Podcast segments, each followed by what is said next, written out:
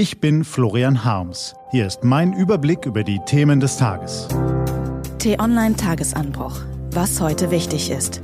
Freitag, 31. Januar 2020. Brexit. Heute ist es soweit. Gelesen von Anja Bolle.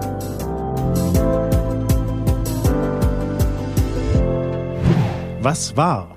Guten Morgen aus London. Am Abend vorher pulsiert in Downtown das Partyleben.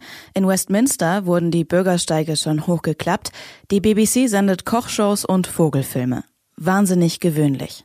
Aber schaut man in die sozialen Medien, fragt man die Leute in den Buchläden oder Clubs, wie sie sich wirklich fühlen, schlägt einem vielerorts Melancholie entgegen. Warum? Weil heute so viel ansteht. Was steht an? London hisst den Union Jack. Jetzt ist es soweit. Heute Nacht um 0 Uhr marschieren sie raus aus der EU, die Briten. Runter mit den goldenen Sternen, hoch mit dem Union Jack. Praktisch ändert sich erstmal wenig. In der Übergangsphase bis Ende des Jahres müssen London und Brüssel erstmal ihre künftigen Beziehungen regeln. Trotzdem ist der heutige Freitag eine historische Zäsur. Der letzte Tag Großbritanniens in der Europäischen Union. Ein Tag des einerseits und des andererseits. Einerseits verlieren wir Festlandeuropäer heute ein ganz besonderes Volk in unserer Union. Mit unerschütterlicher Gelassenheit und einem ordentlichen Schuss Exzentrik gesegnet. Brillant in der Finanzwirtschaft, ebenso wie in der Geheimdienstarbeit. Zutiefst patriotisch, ehrgeizig, Erfinder des schwarzen Humors und der Popkultur. Kurz, sehr speziell, aber auch sehr cool.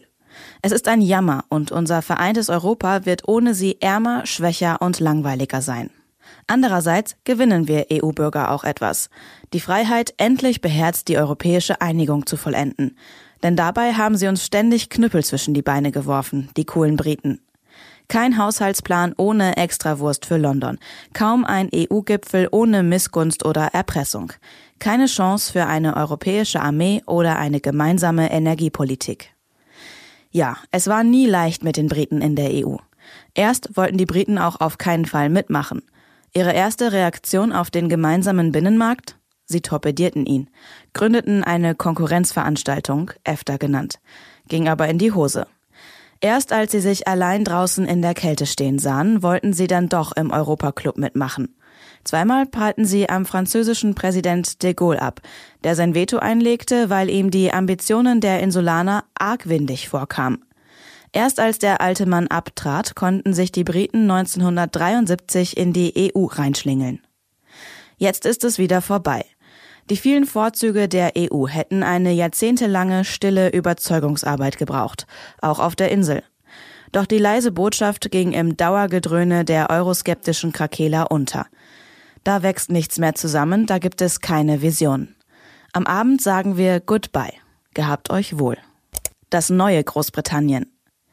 War das jetzt alles etwas zu pessimistisch? Es gibt ja auch eine Gegensicht. Zum Beispiel von T-Online-Autor Daniel Stelter. Er schreibt auf t-online.de, mit dem Brexit sind die Briten nicht weg. Im Gegenteil. Der Inselstaat erfindet sich neu und hat die Chance, zum neuen Taktgeber Europas zu werden. Der Brexit-Schock könne die Grundlage für einen starken Aufschwung der britischen Wirtschaft legen. Denn absehbar wird Großbritannien mehr Einwohner haben als Deutschland, das sich hingegen zum Rentnerstaat entwickelt. Mehr Menschen, mehr Wirtschaftskraft, mehr Wachstum, dazu das herausragende Bildungssystem, die global einsetzbare englische Sprache und die Finanzkraft der Londoner City. Alles befreit von der Brüsseler Bürokratie. Das Großbritannien von heute könnte sich außerhalb der EU zur Schweiz von morgen entwickeln. Die T-Online-Redaktion blickt für Sie heute unter anderem auch auf diese Themen. Die Weltgesundheitsorganisation hat wegen der Ausbreitung des Coronavirus den weltweiten Gesundheitsnotstand ausgerufen. Der Bundestag will heute über ein Gesetz zur Beschleunigung von Großprojekten im Verkehrsbereich beraten und der US-Senat in Washington setzt sein Amtsenthebungsverfahren gegen Donald Trump fort. Das war der T-Online-Tagesanbruch vom 31. Januar 2020. Produziert vom Online-Radio- und Podcast-Anbieter Detektor FM.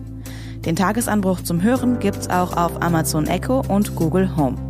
Fragen Sie nach T-Online Tagesanbruch.